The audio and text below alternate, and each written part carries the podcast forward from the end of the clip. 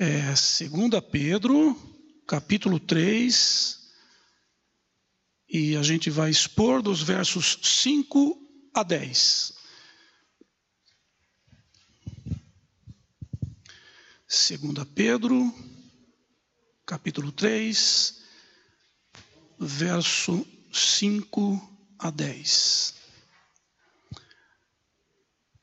Assim diz a palavra do Senhor.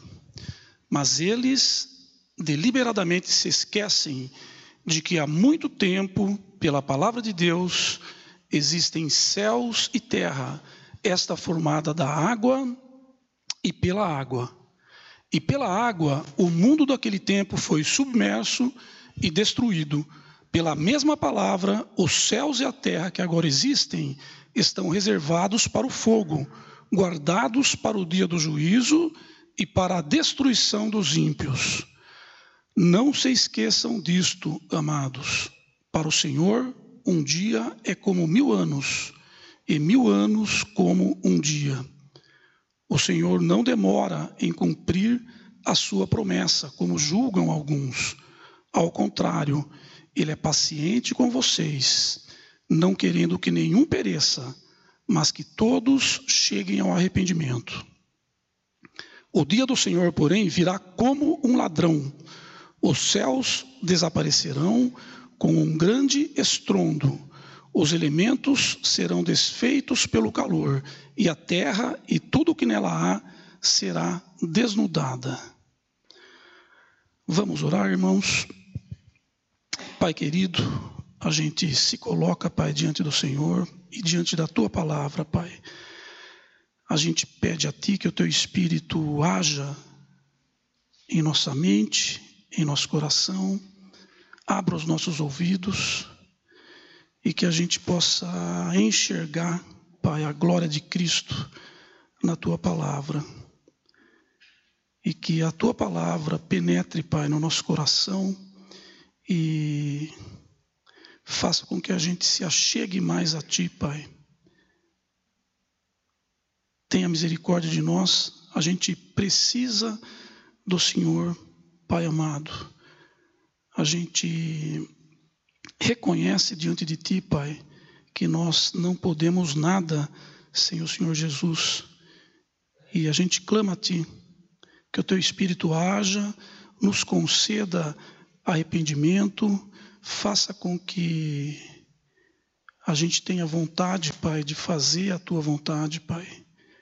Transforma o nosso coração esse é o nosso pedido, Pai, por meio da tua palavra, transforma o nosso coração. Nós te pedimos, Pai, e te agradecemos, em nome de Cristo. Meus irmãos, é... esse texto que a gente acabou de ler, a gente pode pegar dois pontos, do verso 5 ao verso 7, é, a gente vai estar tá vendo nessa parte o juízo de Deus e a destruição dos ímpios. E do verso 8 ao verso 10, a gente vai estar tá vendo o ponto principal aí, a longanimidade ou a paciência de Deus. Repare que a, a passagem começa com mas, né, no verso 5, é, diz lá, mas eles deliberadamente se esquecem de que há muito tempo, ou seja, quando tem um mas, a gente já tem que voltar para trás, ver o que está acontecendo, né? O, uh, o apóstolo Pedro está fazendo uma referência a algo que ele falou um pouco antes. Vamos então, portanto, voltar a alguns versos, né, só para a gente poder entender a que, que Pedro está se referindo, e assim a gente entra no contexto, ok? Então, voltando para o verso 3, é, Pedro nos diz: Antes de tudo, saibam que nos últimos dias surgirão escarnecedores, zombando e seguindo suas próprias paixões. Eles dirão: O que houve com a promessa de sua vinda? Desde que os antepassados morreram, tudo continua como desde o princípio da criação. Bom, primeiramente, só para a gente notar aqui que a expressão últimos dias, né? Quando no Novo Testamento aparece essa expressão últimos dias, uh, essa expressão se refere ao período que se iniciou com a vinda de Cristo, né? a vinda, a morte, a ressurreição e a ascensão dele aos céus. Uh, desde esse ponto, né, quando Cristo veio, e até a segunda vinda, esse período a gente chama, ou o Novo Testamento se refere a esse período como os últimos dias. Né? Então, assim como nós estamos nos últimos dias, nós estamos nesse período, né? Pedro também estava. Né? E por isso que ele se refere aqui, dizendo que nos últimos dias iriam aparecer então escarnecedores e zombadores. Né? O último evento que falta acontecer para cumprir totalmente, né, para se completar a escritura, só falta um evento, é a segunda vinda de Cristo, né? OK, agora voltando para o verso 5, diz: "Mas eles deliberadamente se esquecem de que há muito tempo, pela palavra de Deus, existem céus e terra, esta formada da água e pela água. Então agora a gente vê que Pedro está se referindo nesse verso, que foi o início do nosso do nosso texto, né, ele está se referindo aos escarnecedores e zombadores que não creem na palavra de Deus e não creem na vinda de Cristo. Né? Eles estavam dizendo, poxa, mas tudo está do mesmo jeito que sempre foi. Né? É, e reparem que Pedro nos exorta a lembrarmos dos atos de Deus e das verdades bíblicas. Ao longo da carta, a gente já viu isso várias vezes. Pedro nos exortando a lembrar das verdades bíblicas e, de, e dos atos de Deus, né? Só que os escarnecedores se esquecem, de propósito, está dizendo aqui, que eles propositalmente se esquecem que existe um Deus criador de todas as coisas.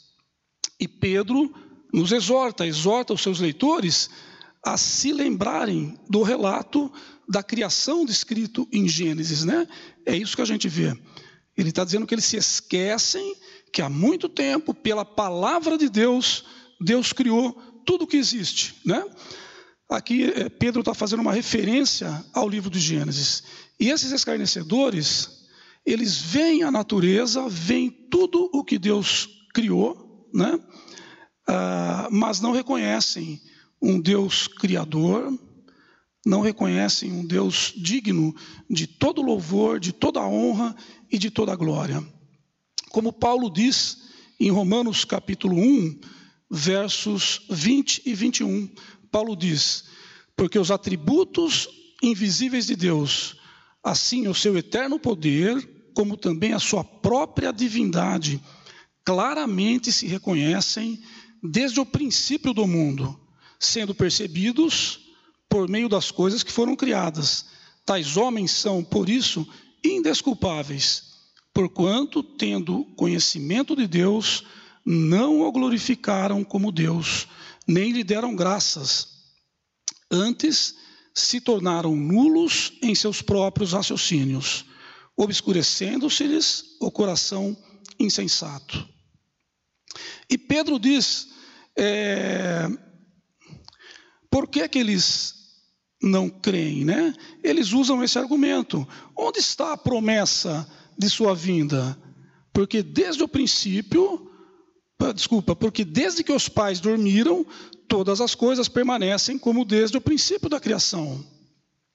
O que acontece? Eles estão duvidando da vinda de Cristo. Só que Pedro, na mesma carta, como nós já vimos, né, havia dito que ele e mais apóstolos haviam sido testemunhas oculares da majestade de Cristo, né? quando eles presenciaram a transfiguração de Cristo. Né? Eles viram uma prefiguração da segunda vinda. Isso ocorreu diante de Pedro e mais dois apóstolos. E como vimos, Pedro associou esse evento a segunda vinda de Cristo, a segunda vinda poderosa de Cristo, ele diz na passagem, né? É, e Pedro vai mais além e ele diz que isso é confirmado pela Escritura. Isso nós já tínhamos visto antes, né? Mas os escarnecedores não ouvem a palavra de Deus e ainda se esquecem propositalmente que por Sua palavra Deus criou tudo o que existe. E a Bíblia também, também nos diz que a palavra uh, de Deus, que Deus sustenta todo o universo pela sua palavra. Hebreus capítulo 1, verso 3 diz: Ele, Jesus no caso, que é o resplendor da glória e a expressão exata do seu ser de Deus, sustenta todas as coisas pela palavra do seu poder. Então, Cristo, além de ter criado o universo e tudo que existe, ele está, nesse momento, sustentando todas as coisas pela palavra do seu poder. E pela palavra de Deus, o mundo foi criado.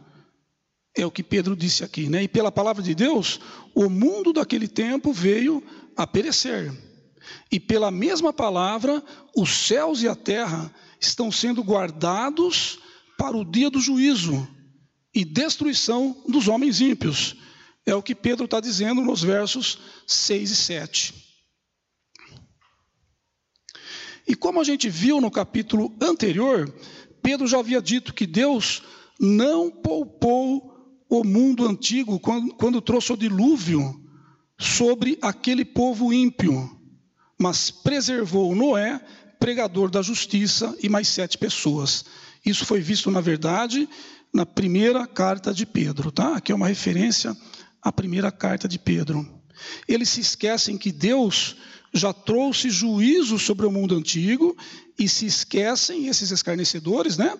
Se esquecem que aquele julgamento ocorrido na época de Noé era um prenúncio do julgamento final que virá no último dia.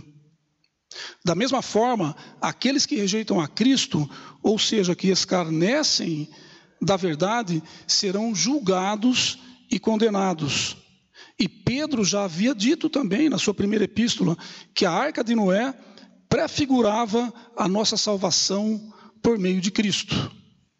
Ou seja, Deus trouxe juízo e salvação sobre o mundo antigo. Ele trouxe juízo sobre aquelas pessoas que zombavam de Noé enquanto ele construía a arca, né? E trouxe salvação para Noé e sua família. É, Deus trouxe juízo e salvação, mas esse juízo que Deus trouxe aponta para um juízo muito maior que ocorrerá no final dos tempos. É um juízo muito maior, que a gente não consegue nem imaginar como que vai ser essa condenação dos ímpios. Assim como a salvação por meio da arca aponta para nossa salvação do juízo vindouro por meio de Cristo, uh, também, né? Esse. Desculpa, é, assim como a, a, salvação do povo do mundo antigo, né, que foi salvo por meio da arca, né, uh, isso aponta também para a nossa salvação por meio de Cristo uh, em relação ao juízo que ainda está por vir.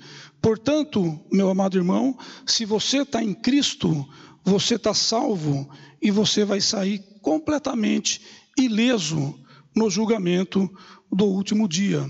Mas esses homens que zombam da verdade não conhecem a Deus e não obedecem ao Evangelho. Eles sofrerão a pena da destruição eterna, a separação da presença do Senhor como o apóstolo Paulo diz em 2 Tessalonicenses. Mas o Senhor não demora em cumprir a sua promessa, como diz no verso 9. O Senhor não demora em cumprir a sua promessa. Deus é paciente com vocês. Nós, amados irmãos, devemos esperar confiantes na promessa da sua vinda. O Senhor não tarda em cumprir sua promessa. A gente deve se lembrar sempre disso. Quem fez essa promessa? Quem é o nosso Deus? que nos prometeu e em quem está a nossa esperança. A palavra de Deus diz que todo propósito de Deus será cumprido. Não podemos esquecer disso. Deus é imutável e não pode mentir. Todos os seus desígnios serão cumpridos. E nosso Deus é perfeito, em sua longanimidade, Ele está esperando o tempo perfeito para cumprir a sua promessa. O nosso Deus, irmãos, é aquele que diz: lembrem-se das coisas passadas, das coisas muito antigas. Eu sou Deus e não há nenhum outro. Eu sou Deus e não há nenhum como eu. Desde o início, faço conhecido o fim. Desde tempos remotos, o que ainda virá. Digo: meu propósito permanecerá de pé, e farei tudo o que me agrada. É o que o Senhor falou por meio do profeta Isaías, capítulo 46, versos 9 e 10. E repare como diz no verso 9: nosso Deus não está demorando para cumprir sua promessa. Deus tem o tempo dele, e o tempo de Deus é perfeito, como Pedro nos exorta a lembrar no verso 8.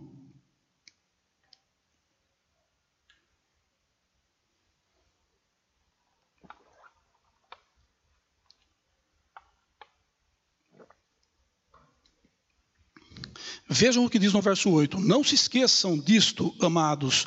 Olha Pedro de novo nos alertando a lembrar né, das verdades. Ele está dizendo: não se esqueçam disto, amados. Para o Senhor, um dia é como mil anos, e mil anos é como um dia. O que é um dia? Ou o que são mil anos para Deus? Nosso Deus é o Senhor do tempo, a gente não pode se esquecer disso. É Deus quem criou o tempo. Deus está na eternidade, Deus não está preso ao tempo como nós estamos, né? Deus está na eternidade. A gente muitas vezes, para entender a eternidade, a gente ilustra como se a eternidade fosse um tempo infinito, né? Mas não, a eternidade transcende o tempo, tá? Além do tempo, né? Deus criou o tempo. Por isso não existe nada antes de Deus e nem haverá depois de Deus. Deus está na eternidade. E para Deus não há passado e nem futuro, não há nem ontem nem amanhã. Para Ele, para Deus é um eterno presente. Por isso que a gente pode é, pensar dessa forma, né? Por isso que o apóstolo diz que para Deus mil anos, um dia, né, é como mil anos e mil anos é como um dia. Agora, meus irmãos, vamos pensar assim: se Deus é o Criador do tempo, Ele é o Senhor do tempo, e Deus é infinitamente sábio, senão Ele não seria Deus, né? É, então, o tempo determinado por Ele para que as coisas aconteçam naquele tempo é o tempo perfeito. O tempo determinado por Deus para que cada evento aconteça é o tempo perfeito. Por isso, tenhamos confiança que a promessa de Deus não retarda. É isso que Pedro está animando os irmãos aqui. Que Deus não está retardando a, a promessa dele. A pro, o tempo de Deus é perfeito. Por isso, meu amado irmão, se você está passando por um momento difícil, de aflição, de provação, não se esqueça que a nossa esperança verdadeira não está nesse mundo e nem nas coisas desse mundo. E esse momento de aflição que você passa, agora não, há, não é nada, nada perto da eternidade. Uma gota no oceano é, é mais do que esse momento de aflição que a gente passa. Perto da eternidade, isso não é absolutamente nada. Então a gente tem que lembrar disso e fixar os nossos olhos na eternidade, lembrando que todas as coisas cooperam para o bem daqueles que amam a Deus. Deus está fazendo tudo cooperar para o nosso bem nesse momento, para que nós sejamos transformados na imagem de Cristo. E lembre-se que o sofrimento para um crente é uma bênção. Ele nos leva mais perto de Cristo. A gente tem que se lembrar disso. O sofrimento para nós que somos crentes é uma bênção. Não há lugar melhor que perto do nosso Senhor Jesus. E é isso que o sofrimento faz uh, em nós. Então, não, não nos esqueçamos que a nossa esperança é verdadeira, a nossa esperança não é como a esperança do mundo, e aquele que prometeu não pode falhar, e ele vai cumprir o que ele prometeu no tempo perfeito. E olha o verso 9, né? Como diz: O Senhor não demora em cumprir a sua promessa, como julgam alguns. Ao contrário, ele é paciente com vocês, não querendo que nenhum pereça, mas que todos cheguem ao arrependimento. O Senhor não demora em cumprir a sua promessa. A gente tem que se lembrar disso também.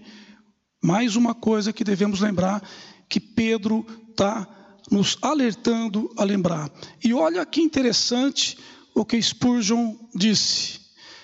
É, eu vou ler uma frase dele, diz assim: A onipotência tem servos em todos os lugares. Seu método é sublime, o seu coração profundamente bondoso. Deus nunca está antes de seu tempo e nunca está atrasado. Deus está no tempo perfeito. Deus é paciente.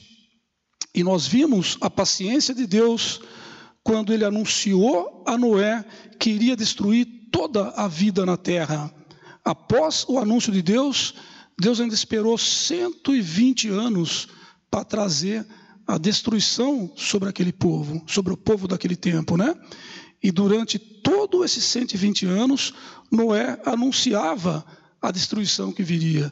E o que acontecia? O que, que o povo fazia? Zombava, eles zombavam, mas a destruição veio, né? E, e o Novo Testamento nos alerta que vai ser como nos dias de Noé. Da mesma forma, agora, meus irmãos, Deus está esperando até que o último eleito seja salvo. Da mesma forma que na arca, Deus esperou, depois que todos os animais entraram, fechou a porta e veio a destruição daquele mundo. Agora é a mesma coisa, Deus está esperando, está sendo paciente, até que o último eleito ouça a palavra de Deus, se arrependa e creia. Então, quando isso acontecer, a última trombeta vai tocar. E esse momento é tão esperado para nós. E aqueles que morreram em Cristo vão ressuscitar. E os que estiverem vivos serão transformados e iremos ao encontro do Senhor nas nuvens como diz a palavra de Deus. Agora, olha o que diz o verso 10. Esse dia, o dia do Senhor, porém, virá como um ladrão. Os céus desaparecerão com um grande estrondo, os elementos serão desfeitos pelo calor, e a terra e tudo o que nela há será desnudada. Então esse dia virá como um ladrão. As pessoas serão pegas de surpresa. E como disse o nosso Senhor, em Mateus capítulo 24, o Senhor Jesus diz: Pois assim como foi nos dias de Noé, também será a vinda do filho do homem.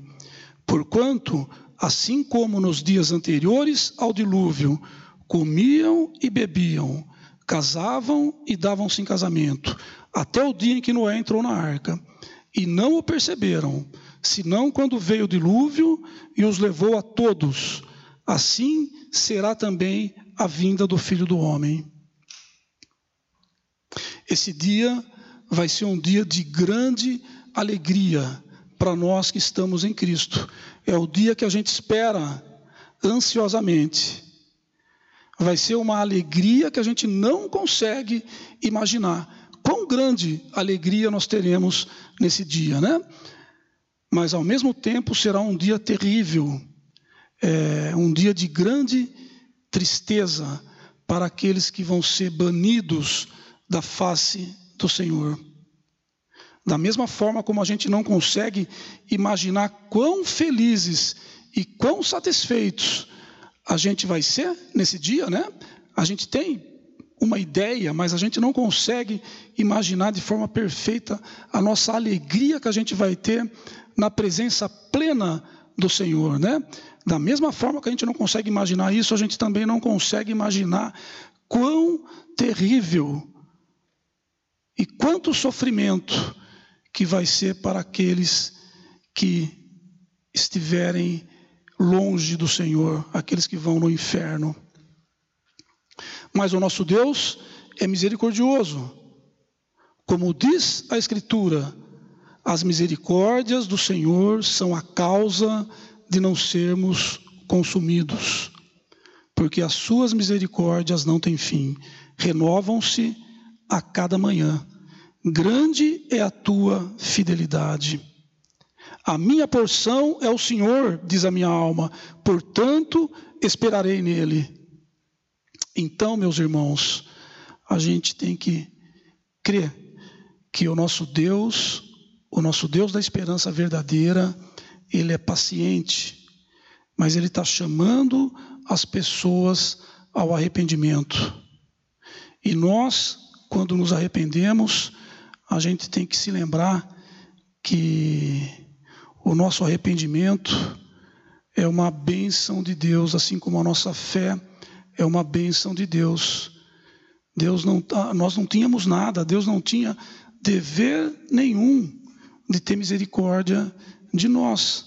Nós merecíamos uma condenação, a, a pior condenação que a gente não consegue nem imaginar. Nós merecíamos ser banidos eternamente da presença do Senhor, mas Ele nos salvou. E nós devemos lembrar disso, lembrando das pessoas que estão longe de Deus, as pessoas que não conhecem Deus. E Pedro, nessa passagem que a gente leu, ele nos lembra que Deus é o Criador de tudo o que existe. E, e, uma consequência disso é que Deus, então, ele é merecedor de toda a gratidão, de toda a honra, de toda a glória de nossa parte. Só que não foi isso que aconteceu. A gente sabe a história, né? O que aconteceu. O nosso primeiro homem, o nosso representante, né? O primeiro homem, Adão, ele se rebelou contra Deus. E por isso nós também nascemos rebeldes a Deus. É, e Deus é santo, Deus é justo, e Deus é perfeito, e por isso, um dia ele julgará toda rebelião contra ele. É o que a passagem que nós lemos também se refere a esse julgamento. E a única forma da gente estar protegido desse justo julgamento de Deus é estarmos em Cristo. E para isso precisamos nos arrepender e crer que somente Ele, somente Ele é o nosso Salvador. Cristo, Ele morreu em nosso lugar, Ele recebeu toda a ira justa de Deus que nós merecíamos, Ele mereceu, Ele recebeu essa ira em nosso lugar. Ele morreu a morte que era nossa. Ele recebeu a condenação que era nossa. Mas se você está em Cristo, Ele é teu representante agora, e, e em seu lugar Ele foi condenado. E Deus em Cristo não apenas te perdoou, mas Ele te deu também a justiça de Cristo. E agora, para Deus, você é justo como Cristo. E e a gente está em Cristo. E não tem lugar melhor para a gente estar no universo do que nos braços do nosso Criador, que nos perdoou completamente e nos deu a justiça de Cristo. Vamos orar, meus irmãos?